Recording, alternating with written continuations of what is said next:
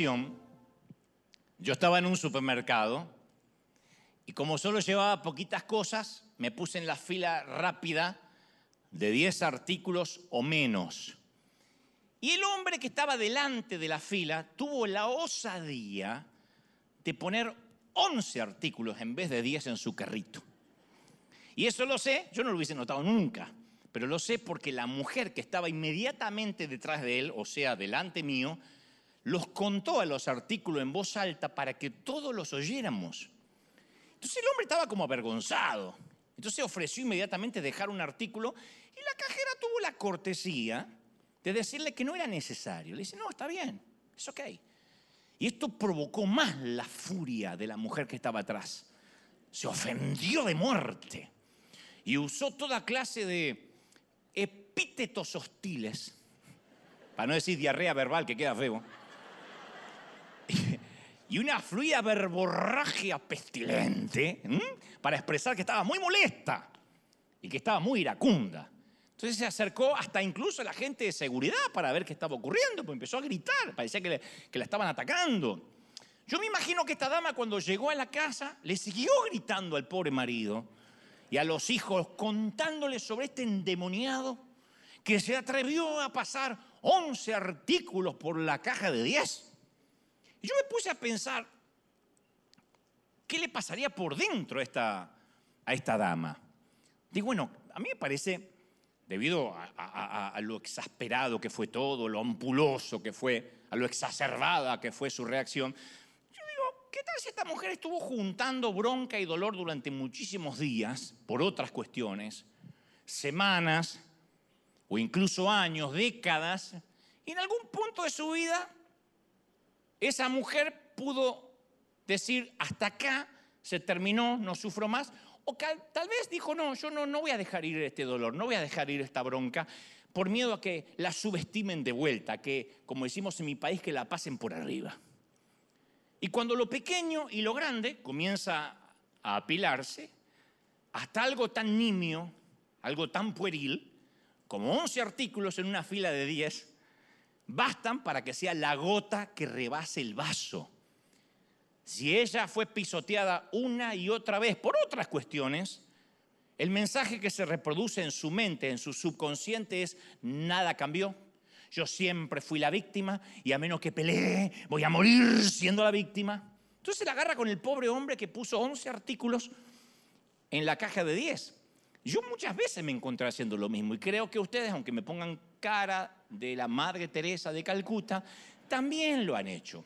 ¿Cuántas veces hacemos un escándalo desproporcionado sabiendo en el fondo del corazón que los verdaderos motivos de nuestro enojo se deben a algo mucho más profundo que esto que nos hace estallar? Yo lo he hecho muchas veces y lo confieso, muchas veces me estoy enojado y hago un problema por algo insignificante, pero en realidad es algo más profundo que no me he animado a abordar a encarar, entonces voy acumulando y finalmente cualquier babosada, cualquier estupidez se suma a la pila. Y un fatídico día dejamos que un artículo de más en el mercado, o un chinito que se nos cruza en la esquina, una mamá que lleva a los hijos al colegio y se va maquillando por el espejo retrovisor y no ve que te está por chocar, decís, yo no, hoy, hoy, hoy es mi día de furia. Pero no fue el chinito, o el que pasó en un artículo de más. Esa fue la gota que rebasa nuestro vaso. Entonces, ¿qué es lo que realmente activa ese mecanismo de defensa en nosotros? Hay un libro maravilloso que es bestseller, según el New York Times, se llama El, eh, el cuerpo lleva la cuenta. Es un éxito de venta. Y cuenta, entre otras, una historia muy singular. Dice que una enfermera de 28 años fue a ver un doctor por un problema de sobrepeso, nada menos que 408 libras, o sea, 185 kilos. La mujer identificó que su problema era la obesidad, pero los problemas visibles casi nunca son la raíz del verdadero problema. Eso es lo que se ve. Eso cuando uno somatiza. El cuerpo suele somatizar, por eso el libro llama El cuerpo lleva la cuenta. Cuando interiormente, cuando almáticamente, cuando en el espíritu estamos mal o emocionalmente, el cuerpo de alguna forma nos está lleno de alarmas que nos van diciendo que si nos estamos enfermando es porque bajaron las defensas. De manera que hay que ir a la raíz del problema. Y la mujer había tenido una larga historia de abuso por parte de su abuelo y eso desató un dolor reprimido. Entonces, ¿cómo lidiaba con el dolor? Bueno, comía casi todo el tiempo que estaba despierta, porque la obesidad era su mecanismo de defensa para mantener distancia de los demás, y eso incluía a los hombres, obviamente. Entonces, comer era su, único mecanismo de defensa que tenía a mano. Cada uno de nosotros tiene un, repertorio personal de mecanismos de protección. Algunos, como esta mujer, comen para volverse invisibles. Otros toman para ahogar sus penas, como los que dicen, no, no, no soy borracho, tomo para olvidar. ¿Para olvidar qué? Para olvidar que soy borracho. Otros viven enojados, iracundos.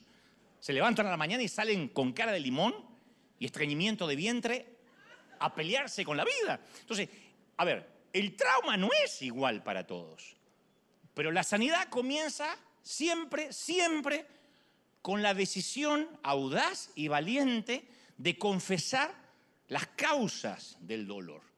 No solo el problema visible, hay que llegar a la raíz, hay que llegar a lo que hay realmente bajo la rosa. Bajo la rosa viene de una expresión del latín, sub rosa, bajo la rosa, y el término tiene una connotación de, de secreto, de confidencialidad. Algo que se dice que es subrosa no debe repetirse ni difundirse.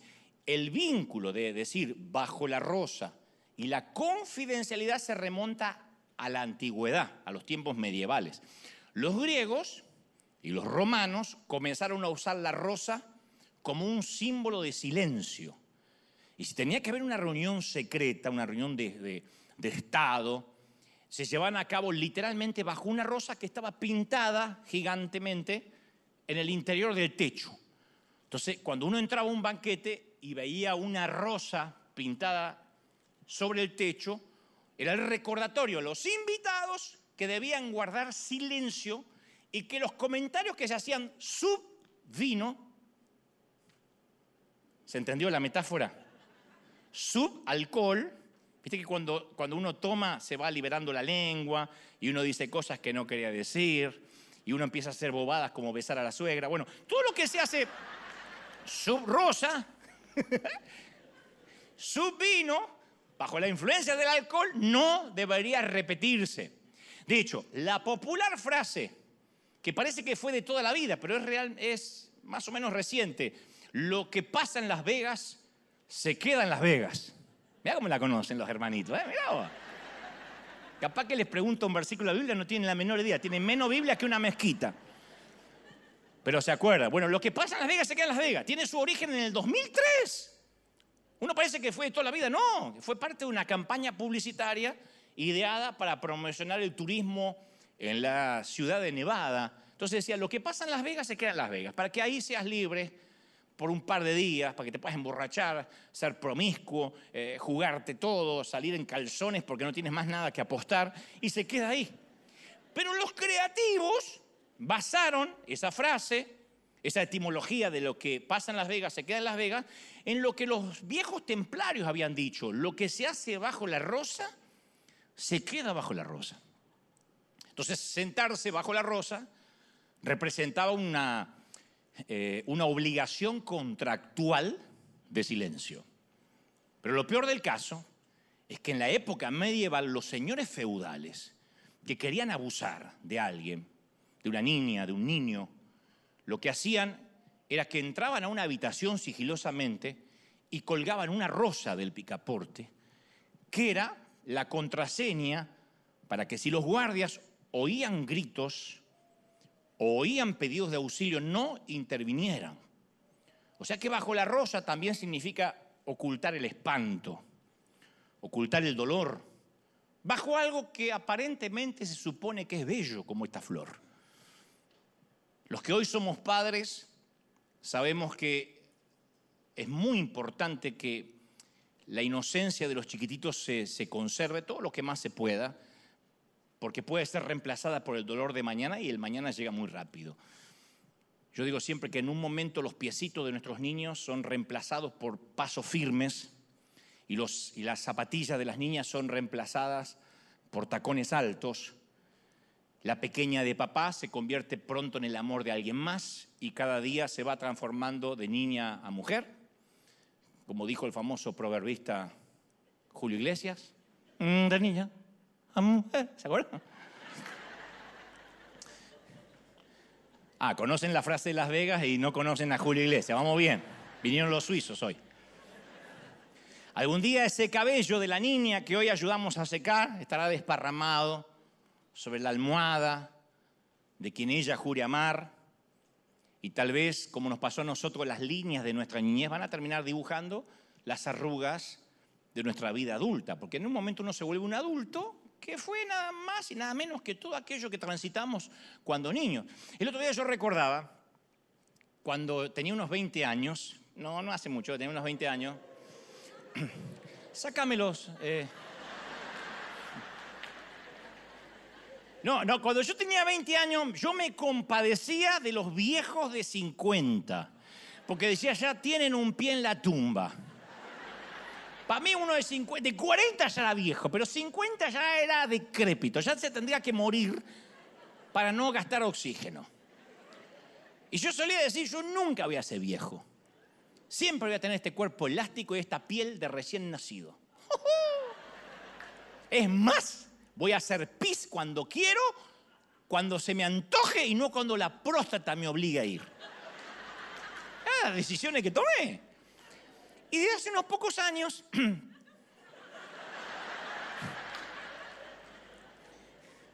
empecé a notar mi propia finitud al ver que mis manos, yo te conté la vez pasada, cada día se parecen más a las manos de mi padre no sé cómo cuernos alguien durante la noche trasplantó las manos de mi viejo y me las puso en la extremidad de mis brazos.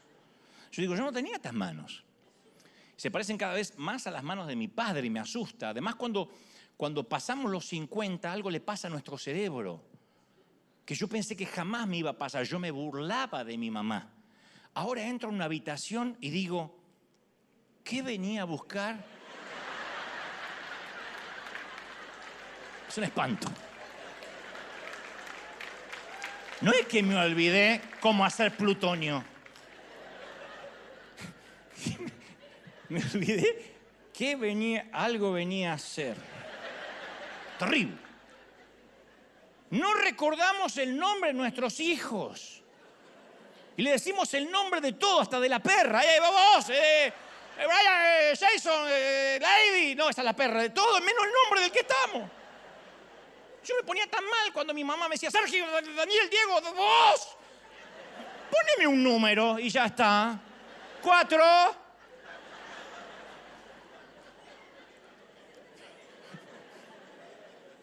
Encima que me dijeron que yo nací por un susto.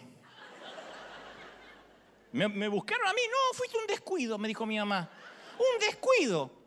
Y esa palabra yo te conté, cuando uno salía de un elevador, un ascensor y alguien se le escapaba un gas, decía, fue un descuido. Entonces, por carácter transitivo, ¿yo qué era?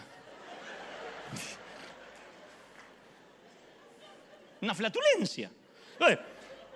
O hablamos por el celular mientras que buscamos el celular. No puedo encontrar el celular. Y te dicen del otro lado, ¿y con qué estás hablando? Ah, ah, ay, qué tonto. Y nadie nos ayuda porque los hijos empiezan a burlar de nosotros. Y ya nos damos cuenta que no podemos adelgazar dejando solo el pan y el azúcar una semana. Cuando yo tenía 20, de verdad, Dios no me deja mentir, yo podía comer tres hamburguesas de un momento, de un saque, y salían como habían entrado. Yo era un pollo. se entendió la metáfora, no?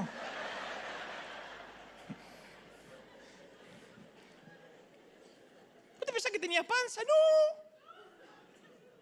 Hoy como tres hamburguesas y hay que liberar a Willy. O sea, después de los 40 nuestra, nuestro cuerpo clama por dos cosas, dos cosas fundamentales. Ser gordo y ser feliz.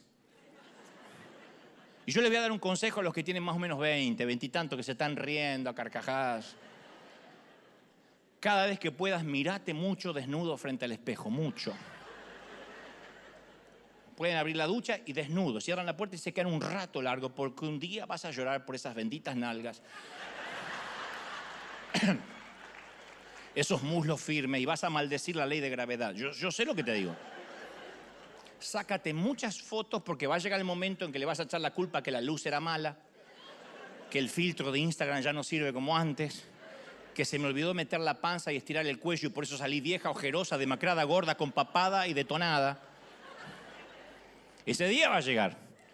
Pero hablando más en serio, lo que hoy somos como adultos es la suma de varios reflejos condicionados de nuestra niñez. Un psicólogo suizo atendía a una paciente que tenía pérdida de memoria a corto plazo. A mí este, este, este, incidente me, literalmente me choqueó porque era una persona que perdía la memoria a corto plazo. Podía recordar incidentes de hace tres, cuatro décadas, pero no lo que había pasado hace media hora. Y al comienzo de cada cita se estrechaban la mano, el galeno y, la paciente. Y un día el doctor decidió hacer un pequeño experimento. Cuando su paciente le estrechara la mano, él tendría un alfiler entre los dedos. Entonces, ella al sentir el pinchazo doloroso, la paciente retiró rápidamente su mano y obviamente, debido a la patología que tenía, los minutos ya no había recordado el pinchazo. Sin embargo, a partir de ese día, ella no le volvió a dar la mano, aunque no se acordaba del pinchazo. No sabía bien por qué, pero sentía que no podía confiar por completo en el doctor. Eso se llama el residuo del dolor que queda en el subconsciente. Entonces, durante toda la vida adoptamos un repertorio, un sinnúmero de reflejos condicionados. Se llama, se reflejos pavlovianos, donde uno, uno, son mecanismos de defensa que uno no sabe por qué actúa así. Pero si uno tirar del elástico o traza la línea de puntos para atrás, nos lleva a la infancia. Algunas son idiosincrasias menores, como una risita nerviosa. Hay gente que se ríe nerviosamente y uno dice, ¿por qué? Porque es mi risa. No, la aprendiste de algún evento que te pasó. Otros son rasgos importantes de nuestra personalidad, como la ironía, el sarcasmo. Otros son destructivos, como las, las adicciones. Pero estamos mucho más condicionados de lo que creemos. Y como dije al principio, muchos llevamos sobre nosotros el peso, la presión de secretos y traumas muy profundos. No nos damos cuenta. Entonces no podemos llegar y decir, bueno, es que yo, como digo cada domingo, yo ya tengo al Señor, soy cristiano y ya está, se fue todo el pasado. No, el pasado sigue estando subconscientemente.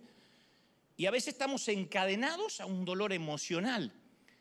Yo siempre menciono que todo hombre que se relacione con una mujer tiene que darse cuenta que está tratando con resultados e influencias de las experiencias de la niñez de la que hoy es la mujer. Lo mismo para la mujer que se relaciona con un hombre. Siempre está tocando al niño. Y no hay que confundirse con el sonido de los tacones altos. Siempre hay que saber oír el sonido de los piecitos pequeños, que fueron los piecitos que se formaron en la adversidad, ante los retos, en los infortunios, las tragedias, las luchas, un hombre puede conocer a su mujer porque está a su lado solo si en algún momento puede ayudarle a sanar las heridas de la niña que fue. Y lo mismo para el sexo opuesto. En un momento ese hombre eh, que no llora, que nunca se sonríe, que parece rudo, hipertérrito, imperturbable, es un niño que con piecitos pequeños está escapando de algo y entonces se pone una caparazón para ser fuerte. Y ese dolor es un dolor que la ducha no puede quitar, el jabón no puede limpiar, los cosméticos no pueden ocultar. Es el agudo grito del alma angustiada que aún los más cercanos a veces no, no, no escuchan. Ahora, Dios sí escucha, Dios puede escuchar esa voz que fue silenciada. Porque es la niña la que tiene cautiva a la mujer callada. Y si Dios logra sanar, si permitimos que Dios logre sanar a la niña, la mujer va a ser libre. Si permitimos que Dios logre sanar al niño, el hombre va a ser libre. Algunas veces cuando el dolor fue causado bajo la rosa, es más fácil blindarnos, es el recurso más fácil, es el primer recurso em, que tenemos como, como reflejo, blindarnos. Porque cuando uno se cierra, el aguijón del dolor no puede alcanzar a través de un caparazón, porque estamos en un caparazón protector, pero tampoco podemos amar porque es un estado de purgatorio emocional. Cuando bloqueamos el dolor, también bloqueamos los demás sentimientos y nada ni nadie puede tocarnos en realidad. sí nos casamos, sí tenemos relaciones, sí tenemos hijos, pero en realidad nadie puede llegar a nosotros. El sexo no nos toca. Las caricias apasionadas no logran tocarnos en el lugar que realmente nos duele. Las noches de pasión nos dejan vacíos.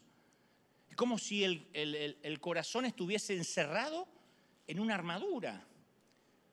Hace años era muy notorio en los abuelos. Yo tenía una abuela que parecía que no lloraba, se le morían hijos, o sea, mis tíos, y uno diría, ¿y una madre que se le muere un hijo estaría destrozada? Mi abuela parecía que se le había muerto un vecino.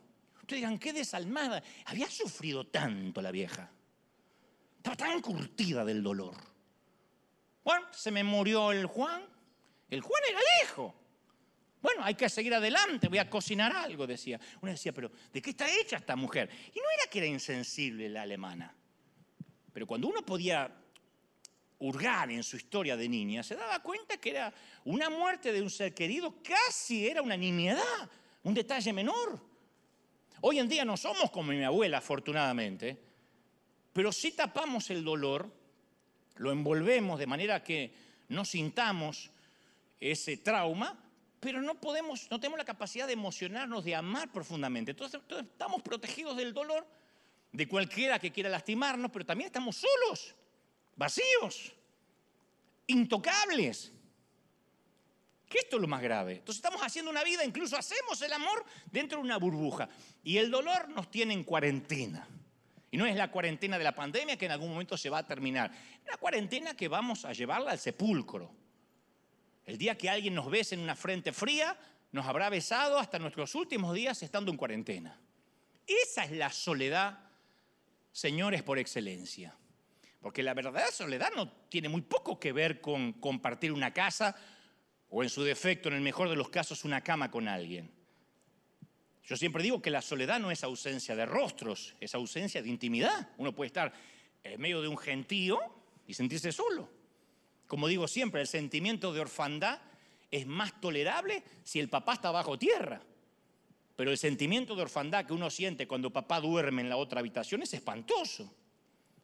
Entonces la soledad se identifica cuando tenemos todas las razones para sentirnos eh, acompañados, sin embargo, nos sentimos solos. Y no siempre significa que nadie nos puede ayudar. Lo que pasa es que hay que quitar tantas capas que quien se acerca apenas roza la superficie es porque nos escondimos por años. A mí me gusta como Shrek, el ogro, se describe a sí mismo con su compañero burro, diciendo que él tiene capas de cebolla. Y le dice, para tu información, burro, los ogros somos muy diferentes a lo que tú crees. No me digan que no conocen Shrek, porque entonces Silvia cree que son suizos. Los ogros somos como cebollas. Y el burro dice, ¿apestan?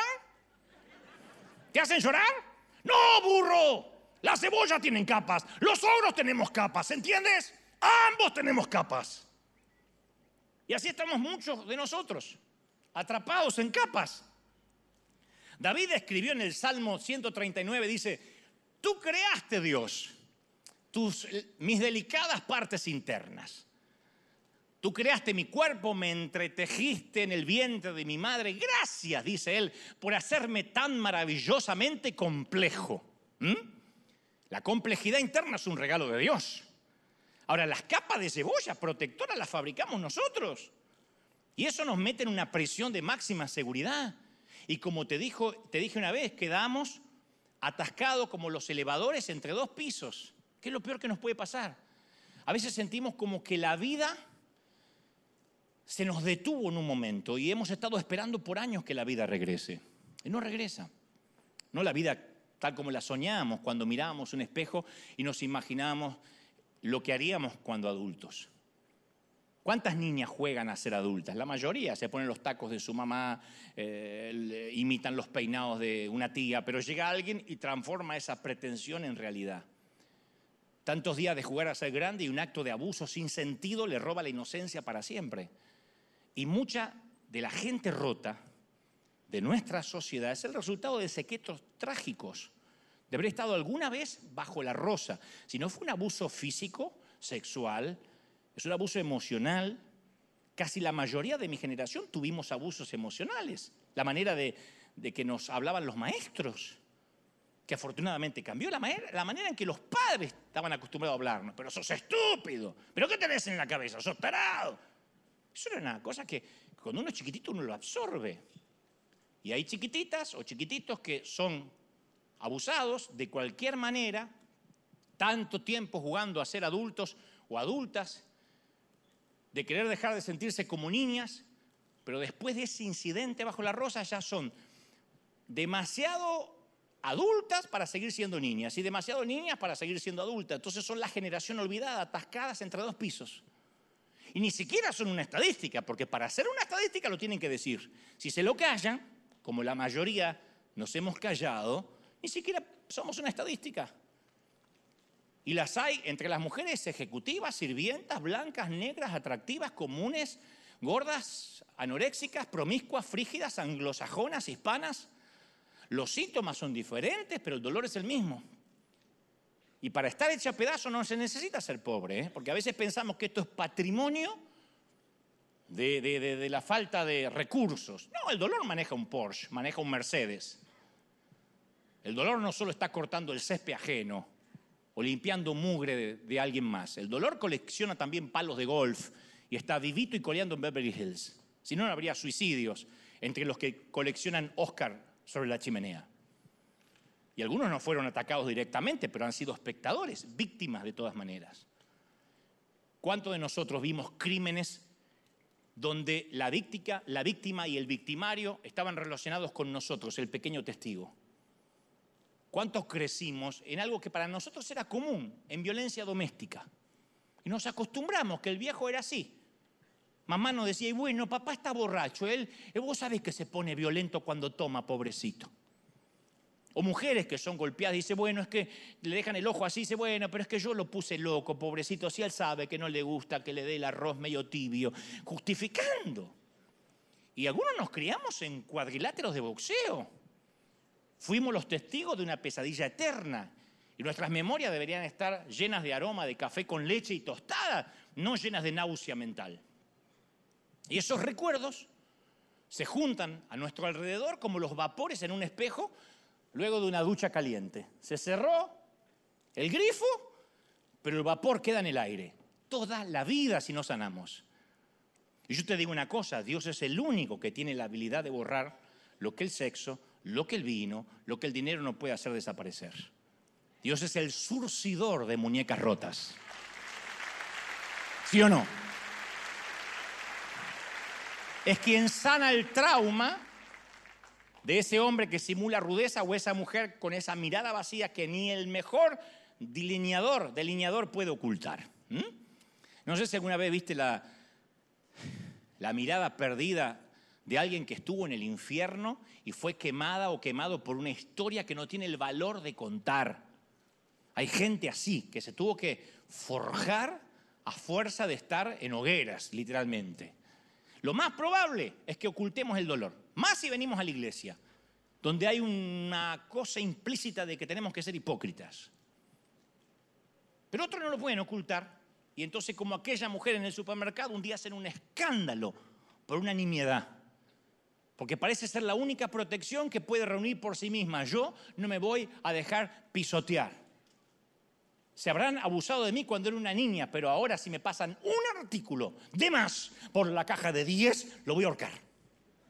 Y se parece a un gatito haciéndose pasar por un león con la esperanza que debajo de su gruñido nadie descubra que no hay dientes, sino lágrimas. Y es una vasija agrietada por donde se les va escurriendo la vida, se nos va escurriendo la vida.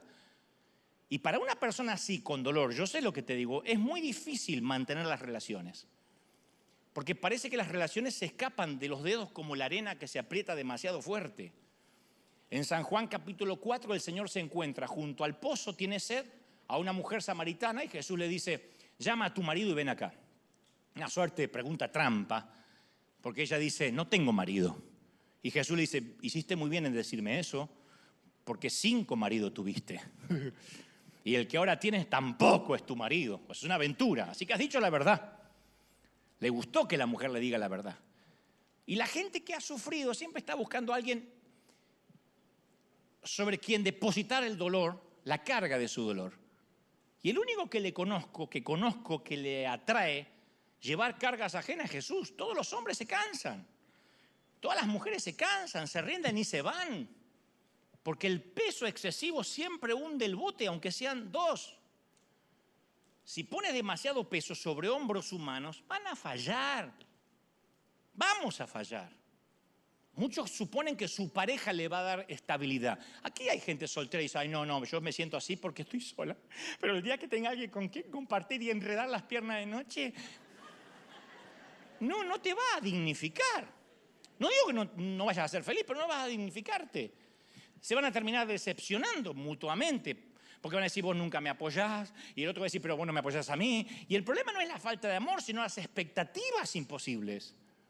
Es la creencia que nuestra alma puede encontrar estabilidad anclándose a otra alma humana que también se hunde. y se atan el uno al otro y ambos terminan naufragando. Pensé que me ibas a salvar y otro dice, no, pensé que me ibas a salvar tú. El problema es que no nos podemos salvar unos a otros. Necesitamos anclarnos a un alma que no necesite salvarse a sí misma. Ahí es donde entra en cuadro Jesús. A nadie le atraen los problemas, excepto a aquel que los soluciona. Yo sé que es irónico, pero aún a los hombres rotos les atrae una mujer completa. Qué irónico que es, ¿no? Ellos quieren algo que no pueden ofrecer. Desean algo de ella que él no posee. Así somos todos, exigimos algo que no damos. Y una mujer en pedazos suele buscar en una relación alguien que la salve. Y el hombre también busca en esa mujer alguien que lo salve. O por lo menos alguien que le pruebe que no es como la relación anterior. ¿Y quién desea comenzar una, una relación compitiendo con un montón de fantasmas del pasado? Jesús se encontró en el pozo, junto al pozo, a una mujer así. Había tenido muchas relaciones y cuando la conoció estaba involucrada en una aventura extramarital. Ahora Jesús pudo haber castigado y con razón a los hombres que abusaron de ella, le robaron la dignidad, pero él pasó la etapa de culpar al otro y le preguntó a la mujer sobre su sed interior. Jesús no, no, no perdió tiempo atacando a los oportunistas que se habían pegado a su vida como parásitos. Él sabía que ellos eran el síntoma, pero ella tenía el problema, la patología. Jesús sabía que debajo de todas esas relaciones que ella había tenido no era porque era promiscua, sino que estaba desesperada por, por beber algo que la saciara. Y todas las relaciones con esos cinco hombres no la habían saciado. No tenía, no es que quería satisfacer su líbido, sino la sed de su alma. Y cuando estamos sedientos de amor, tomamos pésimas decisiones. Jesús le dice, todo el que beba de esta agua no tendrá sed jamás. El que beba del agua que yo le daré no volverá a tener jamás de él, nunca más sed, sino que tendrá en su interior manantiales de agua viva. Eso es maravilloso. No tiene, ¿Sabes lo que es no tener sed? No necesitar más nada. O sea, al otro lado de nuestro silencio, Dios tiene un pozo que sacia las almas heridas de la eh, humanidad rota. Había una poetisa, una poetisa británica maravillosa que yo suelo leer mucho, leí bastante, se llama Steve Smith, eh, y mm, que atribuía gran parte de su escritura a una niñez muy difícil. Y su poema más famoso data de 1957. Yo hice un mensaje con, ese, con el título de ese poema que dice, no estoy saludando, sino estoy ahogándome. Hablaba de un hombre revolcándose en la marea que no es capaz de conseguir ayuda a los que están en la orilla. Entonces, el tipo hace así y asumen que está saludando. Así que continúa su camino, probablemente hasta le responden en saludo, chao, y el tipo dice, Nadie se da cuenta que está pidiendo ayuda, que está pidiendo socorro. No estoy saludando, sino me estoy ahogando. Y a veces cuando somos niños ni siquiera sabemos pedir ayuda, nos estamos ahogando y, y creen que estamos saludando. Mira, las viejas heridas tienen muy buena memoria, pero tienen unas, unas destrezas interpretativas muy pobres abismalmente pobres. Porque si bien el dolor es cierto, eh, a veces cuando somos niños interpretamos mal. Cuando somos niños interpretamos incorrectamente lo que pasó y editamos. Y llegamos a conclusiones equivocadas. Si el matrimonio de nuestros padres fracasó, inevitablemente lo personalizamos cuando somos chiquitos. Yo escuché a muchos niños decir, si yo capaz que ordenaba mi cuarto, mi papá se hubiese quedado en casa. Mamá se fue porque traje malas calificaciones. Siempre pensamos, tuvo que haber sido mi culpa porque yo nací. Yo te conté que hace 48 años atrás mis padres tuvieron una discusión, 48 años, yo tenía 6 años, no saqué en cuenta, tengo 54, gracias a Dios. Tuve una discusión y mi papá tomó un arma que tenía, intentó quitarse la vida. Fue un momento muy álgido, muy, muy, muy acervo en la vida, porque el, cáncer de mi mamá llegó para arruinarlo todo, que fue coincidental con el embarazo de tenerme a mí. Cuando quedó embarazada, por ese susto y ese descuido, mamá parece que tropezó y quedó embarazada, pues papá no tenía nada que ver, entonces se fue coincidental con un cáncer en la matriz. Entonces, que, tenían que decidir si tenían al bebé o, iban a extirpar el cáncer. Y mi mamá dijo, no, no, no, no, vamos a tener el bebé. Y tenía que, fue, fue una, una decisión que mi papá dijo, no, no, no, salven a mi esposa, no al pibe que ya tenemos tres. Así que yo, yo eso todo me entero cuando más o menos tengo uso de razón. Y un día, cuando el cáncer estaba en su peor momento, mi padre, muy borracho, me dice, tu madre se está muriendo por tu culpa. ¿Para qué te parió? Y se metió dentro del galpón. Después me enteraría que quiso quitarse la vida. Y aquel día él me miró a los ojos y no vi otra cosa que odio. Y yo amaba a mi papá. Y en mi mente de niño yo pensé, no puede estar equivocado. Porque es tu papá el que te dice que eres hermosa o que eres un campeón. Es tu papá el que te lleva sobre los hombros. Es tu papá el que pelea con los monstruos debajo de la cama. Es tu papá el que si eres niña te dice que vales mucho y no te conformes con el primer tipo que te diga que eres bonita. Y ese día yo pensé que algo terrible había en mí. Y decidí que nunca más nadie se iba a acercar a mí lo suficiente como para ver lo que mi papá había visto. Nadie se va a dar cuenta que yo nací fallado. Nadie. Y esa mortal estrategia afectó mi relación con Dios mucho tiempo. Porque yo dije, yo tengo que ser un hombre que le agrade a Dios, para que nunca vea nada en mí de manera que me deje de amar. ¿Cómo yo iba a soportar aquella mirada ya no de mi papá terrenal, sino de Dios? Y es una senda que mucha gente recorre hoy en día. Escucho a mucha gente que, eh, lidia con una imagen distorsionada de sí mismo por sucesos del pasado que ni fueron así. Mi papá no me volvió a decir que me odiaba, estaba borracho, pero ¿qué iba a saber a los seis años si era borracho, si estaba de verdad diciéndolo, si era de mentira? Y hay mucha gente que esas frases les van quedando. Mi mamá siempre me dijo que yo era tóxica, que yo arruinaba todo lo que tocaba. Bueno, mi esposo es un abusador, pero yo me lo merezco. Bueno, cuando me miro en el espejo, todo lo que veo es una mujer gorda, llena de estrías, que no merece que la quiera. Bueno, me voy a quedar solterona porque ¿quién se va a querer casar conmigo? No puedo tener hijos porque Dios me está castigando por algo que hice en el pasado. Y el tema siempre es el mismo. ¿Qué hay de malo en mí? Las viejas heridas tienen muy buena memoria, gente, ¿eh? Muy buena memoria. Son timadoras. Nos van timando, nos van engañando. Y lo que es peor, si no logramos verlas en nosotros y permitir que Dios las sane, empezamos a proyectarla en los demás. Yo quiero que me sigas, ¿me siguen hasta ahí, sí o no? Los de acá y los suizos, ¿me siguen? Yo quiero que pensemos juntos en esto un momento. Piensa un momento en las personas que realmente te molestan mucho, que te exasperan solo con su existencia. No se me hagan los papas Francisco porque no les voy a creer. Ay, yo no, yo amo a todo el mundo. No se me vengan a hacer las que orinan agua bendita. Piensen de verdad esas personas que te exasperan. Podría ser por su apariencia, no que la odias, que saca tu peor versión, por la forma en que se ríen. Viste que hay gente que la risa, por la forma que estornudan, recién casi una deja el pulmón. Esas cosas pueden pasar. Por el tono de voz. Esa gente que siempre opina de algo, de algo, nunca te dice de eso yo no sé.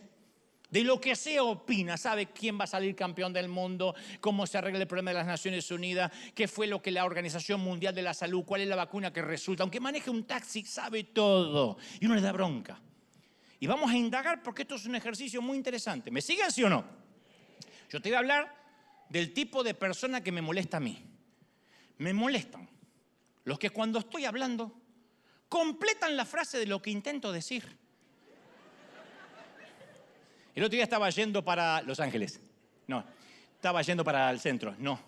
Eh, déjame hacer un silencio, ya voy a saber dónde estoy yendo, desgraciado.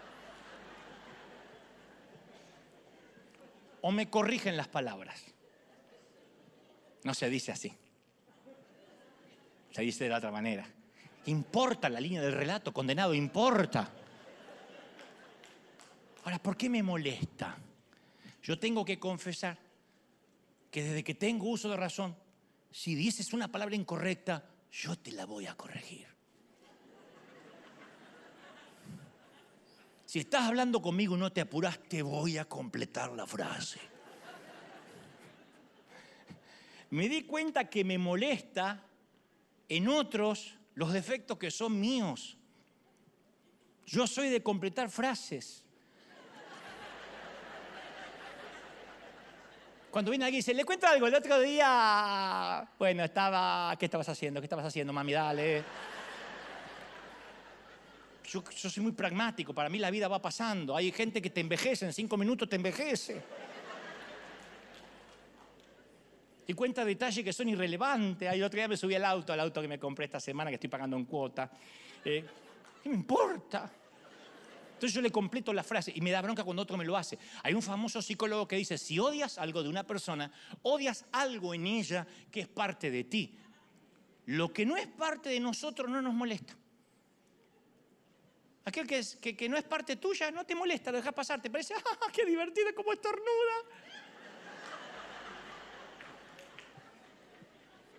Sacó medio diafragma y lo volvió a meter. Pero si yo estornudo así, ¡ay! me pongo loco. Uno, diría, pero uno debería ser más compasivo con esa gente. No, somos menos tolerantes. Por eso dicen que el peor enemigo de un hispano, ¿quién es? Otro hispano. Por eso tanta gente dice, ay, quiero un barrio donde no haya tantos hispanos. ¿Dónde naciste? En Buckingham. ¿Qué viene de Inglaterra? ¿Sabe cuál es el principal enemigo de un argentino? Otro argentino. ¿Y sabe por qué? Porque nos conocemos. Porque somos grandados, fanfarrones, sabemos de todo. Porque si en una tumba dice aquí se hace un hombre honesto y un argentino, decís hay dos tipos bajo la misma tumba. La primera vez que yo visitaba este país, yo siempre buscaba ponerme en la fila de migraciones donde eh, la gente tuviera la cara de Eugenio Derbez, Pedro Infante, el Chompiras mínimo. Porque yo digo, si es hispano no me va a hacer tantas preguntas. Después de que me metieron varias veces al cuartito por sospechoso de terrorista,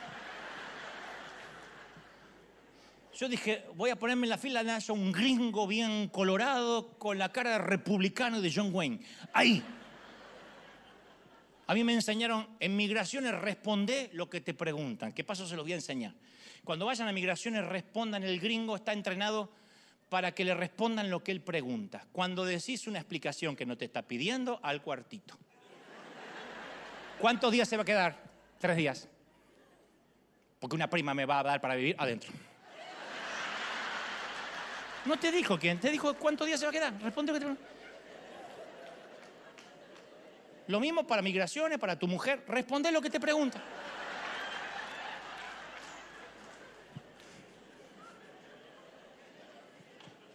¿Trajo dinero? Sí. No mucho, menos, menos de mil, porque no, al cuartito. Como yo hablo inglés, ¿cuántos días se va a quedar? Three. ¿En dónde? Hotel. ¿Recuerda? No. Pasaba rápido. Y miraba al hispano diciendo, toma. tu abuela. Y no- eh, es como que uno cree que puede castigar la conducta de esa persona porque es igual a nosotros y de algún modo estamos exorcizando nuestras almas. No, no funciona así. Yo recuerdo un pariente que cierta vez le conté que yo estaba deprimido y me dijo, sos una vergüenza, como un hombre de Dios, eso es diabólico, no puede estar deprimido. Años más tarde me enteré que él estaba tratando con una depresión profunda. Y ahí comprendí su enojo. Está buena, quédate para el otro. Pero no iba la risa ahí. No, ya estamos. Pero comprendí su enojo.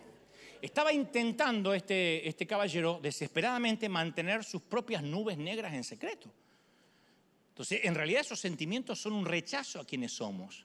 Es esconder quiénes somos. Tiene que ver con nuestros pies pequeños otra vez, con lo que alguna vez nos sucedió bajo la rosa y hoy proyectamos en otro. No soporto tal cosa. ¿Por qué no la soportamos? Eso forma nuestro sistema de creencia. O sea que durante la pandemia nos familiarizamos con la frase no hay camas disponibles. ¡Qué horror! Pero esto se debe a que hay un momento donde hay gente que recibió suficiente ayuda, no estaba entre los pacientes más críticos y se los enviaba a casa. Bueno, en la vida hay que pararnos en algún momento cuando hay que hacerlo. Nunca vamos a poder ayudar a otros si nos quedamos de por vida en la cama del hospital. Hay que levantarnos y ayudarle a alguien a sobrevivir lo que nosotros ya superamos. Hay mucha gente que necesita la cama en la que estamos. Y mientras que vamos sanando a otros, nos vamos sanando nosotros, porque yo no empecé a hablar este tipo de cosas porque ya soy sano, porque tengo todo asumido. No, yo me doy cuenta que mientras que enseño, me voy sanando yo también. Cuando nos convertimos en parte de la solución y no parte del problema. Entonces a veces Dios toma a los que están hechos trizas, heridos, los rehabilita para que puedan ser médicos de sanidad. Tal vez quieras saber qué hacer con tu vida y estás atorados, atorado entre dos pisos de, de un trabajo que no te llena. Todos los días estás envejeciendo un poco. Quieres hacer algo que realmente importe para cuando te hayas ido. Y tiene mucho significado acostarnos por la noche y saber que le hicimos la diferencia en la vida de alguien. Porque nuestro propósito está donde estuvo nuestra miseria. Ahí está nuestro propósito. Nadie los va a entender como nosotros. Ese mismo lugar en el que lloramos es el que va a traer sanidad a aquellos que hoy son tocados por el mismo dolor. ¿Quién entiende a un divorciado? ¿Alguien que pasó por las aguas turbulentas del divorcio? ¿Quién entiende el cáncer? ¿Alguien que sintió el aroma fétido de la parca luchando contra la metástasis? Ahí es el lugar donde nuestra compasión aumenta y ayudamos a la próxima generación a salir de sus camas. Pablo le escribe a la iglesia de Roma en Romanos 9:23 y dice, y para hacer notoria las riquezas de la gloria, los mostró a ustedes como vasos de misericordia. Vasos de misericordia. A mí me gusta eso. No contiene vino, no contiene agua ni soda, sino misericordia. Los ex pacientes tenemos una compasión que viene únicamente de haber estado en la misma cama. Nuestra miserico- misericordia tiene raíces en nuestras propias tragedias. Por eso a mí me, cuesta entender cuando alguien se olvidó de dónde salió. Se olvidó de dónde vino. No, gente, si- si alguna vez en la vida superamos una tormenta, tenemos una actitud muy distinta en comparación que aquel que siempre vivió bajo el sol abrasador de la primavera. Entonces hay que enseñarle a la próxima generación cómo evitar la escuela de los golpes duros. ¿No sería buenísimo enseñarle a nuestros hijos de modo que no enfrenten lo que nosotros enfrentamos? ¿No sería buenísimo salvarlos de algunas tormentas, de algunos traumas? O al menos ayudarlos en el camino. Si no podemos salvarlos, ayudarlos. Es decir, yo no te voy a condenar, yo estuve ahí. Tenemos que salvar los pies pequeños. Porque serán los tacones altos de mañana o los pasos firmes del mañana. En el servicio del amor, solo los soldados heridos pueden servir. Quien es llamado para ayudar y servir a otro es porque lleva bien sus heridas. Yo creo que las cicatrices son subyugantes, son eh, no solo aleatorias, sino que también atraen. A mí me gustan las cicatrices. Cuando sanamos no hay que ocultar las cicatrices, seducen. Las cicatrices son la historia de la vida. Quien no tiene ninguna herida es que nunca peleó una batalla, nunca. Yo suelo desconfiar de los que andan por la vida no llevando heridas. Las heridas de la vida son una placa de honor, ¿sí o no? Las heridas muestran que no nos retiramos, que no nos rendimos, que de tanto en tanto nos dieron una paliza, pero no nos fuimos. Y como digo siempre, si no estás peleando en el barro conmigo y no te dieron una buena paliza como a mí y estás opinando sentadito desde las redes sociales, no estoy interesado en tu opinión. Pero peleate conmigo en la vida, ten las mismas cicatrices y entonces sí, vamos a, a pelearlas juntos. Pablo Neruda escribió un poema en el que se pregunta dónde fue aquel niño. Medio trágico, pero él dice, pero genial, como todo lo de Pablo. Él dice, ¿dónde estará el niño que yo fui? ¿Sigue dentro de mí o se fue? ¿Por qué si anduvimos tanto tiempo creciendo juntos tuvimos que separarnos? ¿Por qué no nos morimos los dos cuando mi infancia se murió? Y esa es la parte más triste. Yo prefiero pensar lo que la Biblia dice. Si queremos entrar al reino de los cielos debiéramos ser como niños. Lo dijo Jesús. Eso significa no ser inmaduro, sino amar, pensar, soñar, visionar como niños. El niño está circunscripto al día de hoy. El ayer murió mientras dormía y el mañana todavía no ocurrió, así que el niño está en el hoy. ¿Qué vamos a hacer hoy? Ese es el niño. Cuando ya se empieza a preocupar por el futuro, qué va a estudiar, a qué se va a dedicar, ya no somos niños. Pero los niños somos, en este adulto que hoy se ve por fuera, niños que sobrevivimos si logramos conservarlo. Así que yo prefiero ponerme en las antípodas de Neruda y decir, no, no, no, no, yo no, quiero que, no creo que mi niño haya muerto. Y por eso antes de finalizar, quiero regalarte una suerte de, de carta abierta a ese niño que sufrió bajo la rosa. Yo me escribí una carta a mí mismo, al pequeño Dante, las veces que me tocó abrazarlo y decirle todo va a salir bien.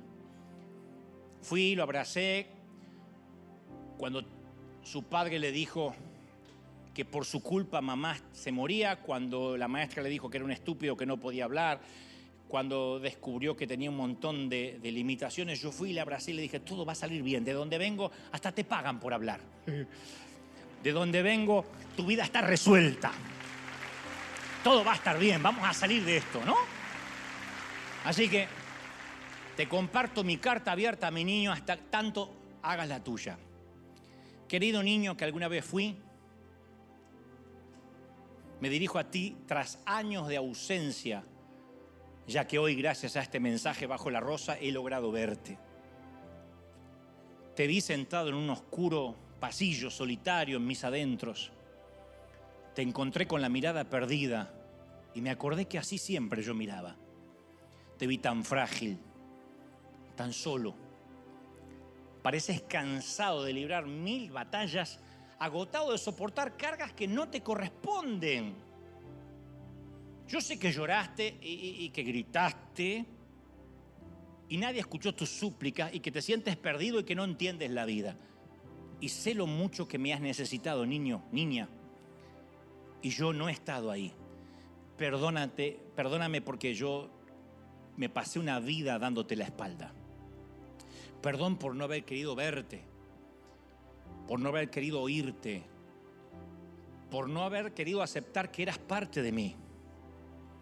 Te dejé en el pasado y me olvidé de tus heridas abiertas y pensé, como adulto ya pasó. Sabes, era más sencillo dejarte atrás.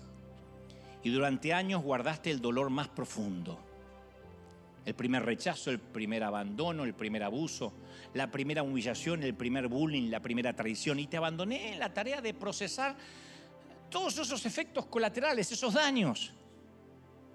Perdón por no entender que ese trabajo no te correspondía, no tenías las herramientas para hacerle frente. ¿Cómo le pude pedir a un niño que comprendiera, que perdonara y que aprendiera del sufrimiento? Así que gracias porque sé que a pesar de todo hiciste lo que pudiste. Sé que diste todo de ti para que saliéramos adelante. Y muchas veces intentaste liberarme de las cargas de mi pasado para que pudiéramos mudarnos a un futuro mejor. Gracias por haber intentado comunicarte conmigo a decirme que necesitábamos sanar. Pero tú sabes, yo me metí en la iglesia y pensé que aleatoriamente, mágicamente, por ósmosis, uno se sanaba. Y cada ataque de ira y de enojo que tuve era tu voz recordándome que no nos dejara humillar de nuevo. Cada súplica que le hice a una pareja por algo de amor era tu miedo, suplicándome que no permitiera que nos volvieran a abandonar. Y las veces que me atreví a acercarme a las personas para mostrarme como soy, tu pequeña mano me retenía para no exponernos a un nuevo rechazo. Siempre intentaste cuidarme de mí. Con los escasos recursos que un niño, insisto, puede adquirir, tú tratabas de mantenerme a salvo.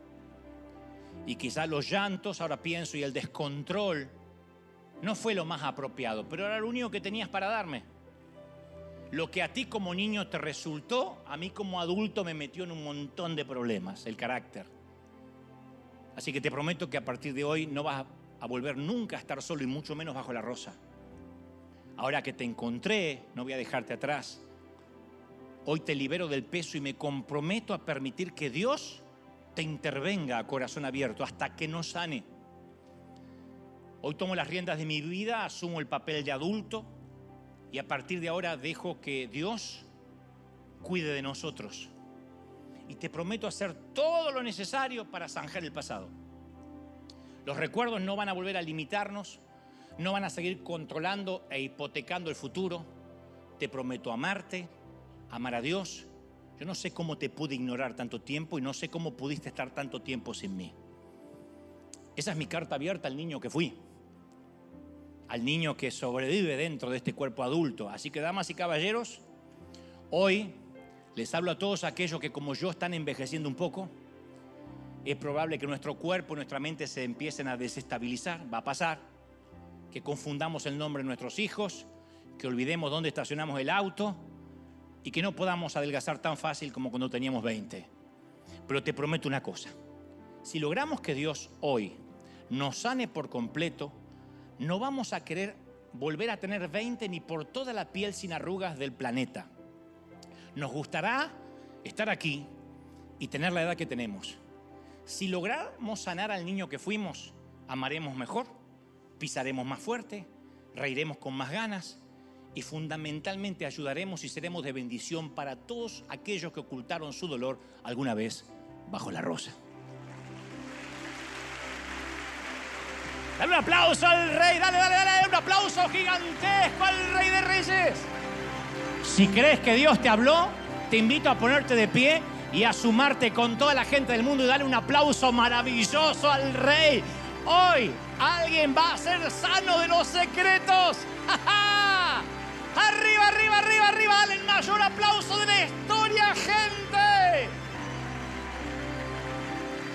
Si crees que hay sanidad, vamos, vamos a celebrar, vamos a celebrar, a bailar, a pisar fuerte. Sabor azúcar.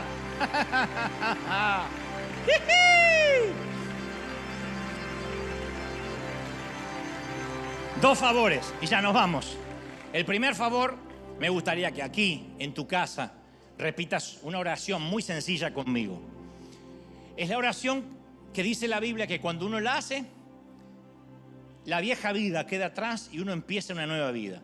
Y después no hay que sumarse a ninguna religión, no hay que cambiar nada, solamente decir, ahora Cristo que antes vivía en una estampita, sobre un crucifijo, sobre un altar, ahora va a pasar a estar dentro de mi corazón, cuidando al niño que fui y al adulto que hoy soy.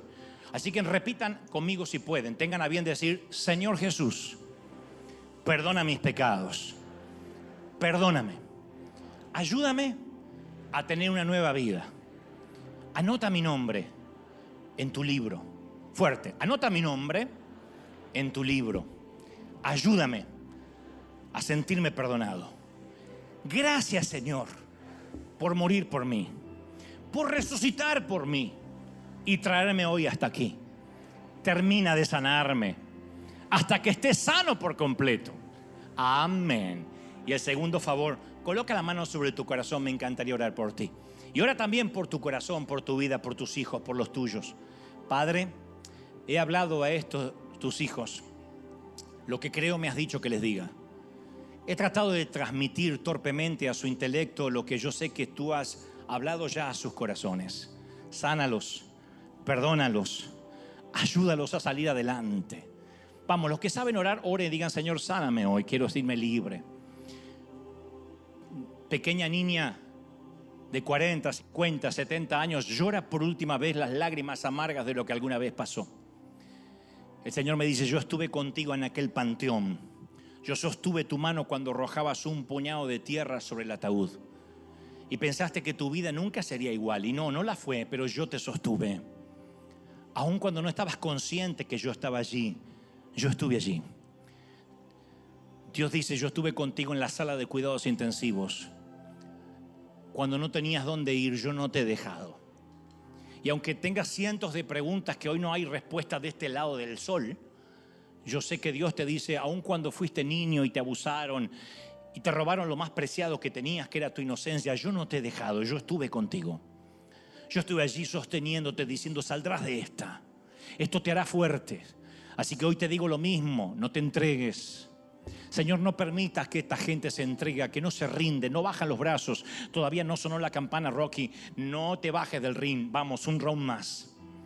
La vida ha sido dura contigo, pero caramba, que has sabido reinventarte y Dios te va a dar fuerzas para que esa reingeniería espiritual nunca se termine en ti.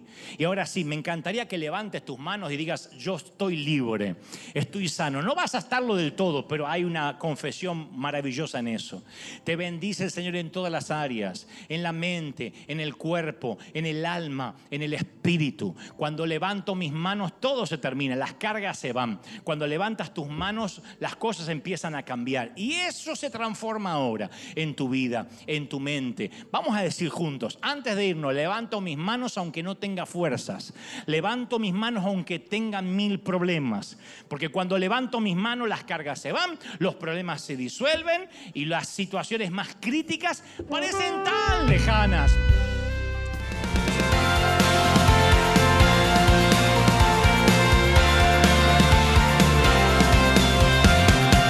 Apareciste una noche de soledad Abandonado y perdido te reconocí. Tu voz diciéndome no temas, yo estoy aquí. El Padre me envió por ti. Y me curaste las heridas, me sanaste mi Jesús.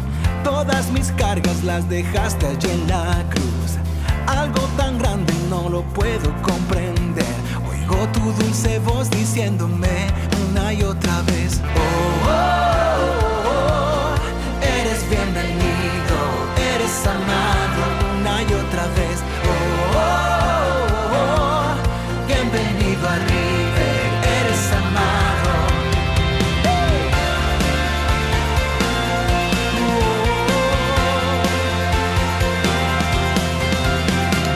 Apareciste en una noche de soledad, abandonado y perdido te reconocí. Tu voz diciéndome no. El